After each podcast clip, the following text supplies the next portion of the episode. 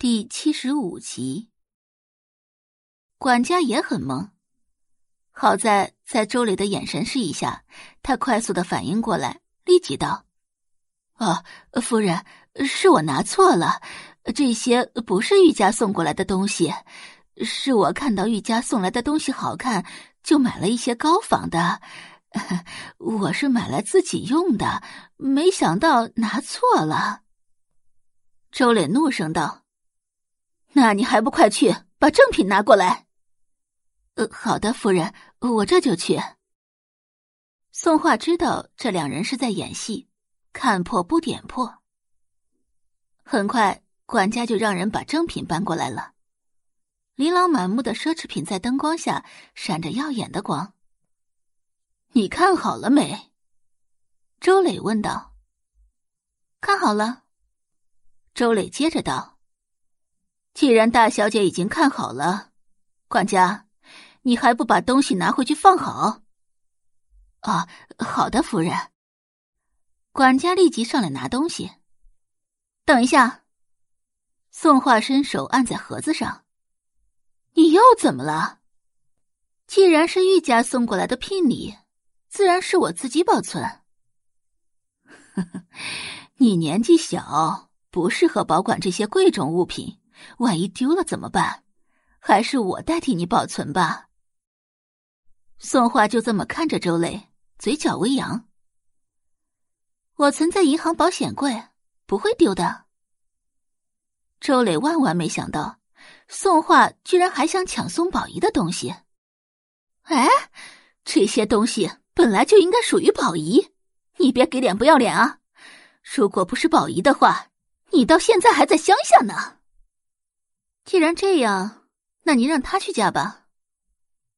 宋画语调淡淡，周磊又是一噎，接着道：“好，就算这些东西不属于宝仪，那总该属于我吧？我是你母亲，含辛茹苦把你养这么大，你孝敬我是不是应该的？”宋画淡淡一笑：“除了奶奶，我不欠任何人的。”道德绑架这一套对我来说没用。说完，宋画将东西全部打包起来，往门外走去。这世界上怎么会有宋画这么没良心的人？他含辛茹苦的将宋画抚养成人，现在还接回城里过好日子，养育之恩大过天，可宋画却翻脸不认人。周磊气得浑身发抖，却也只能打落牙齿或血吞。你去哪儿？银行。你给我站住！宋画就像没听见一样。周磊随手抓起一个花瓶，就扔在了地上。啪的一声脆响，一个南宋的花瓶就这么碎了一地。宋宝仪刚好从楼上走下来，看到这一幕，皱眉道：“妈，怎么了？”管家道。哎呀，还不是让那个小野种给气的！姐姐又怎么了？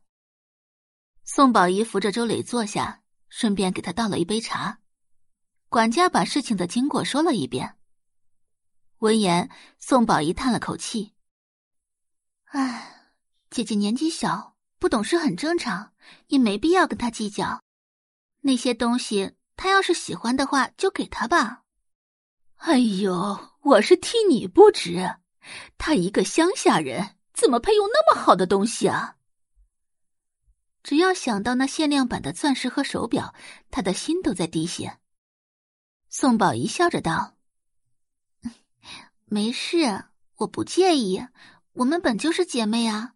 既然是姐妹，那我的东西就是他的。”看到这么善良的宋宝仪，周磊叹了口气：“哎。”宝仪呀，你这个性格早晚要吃亏。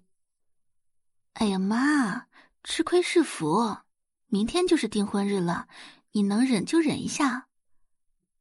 转眼就到了第二日，玉家和宋家都是江城的大户，订婚酒店宾客如云。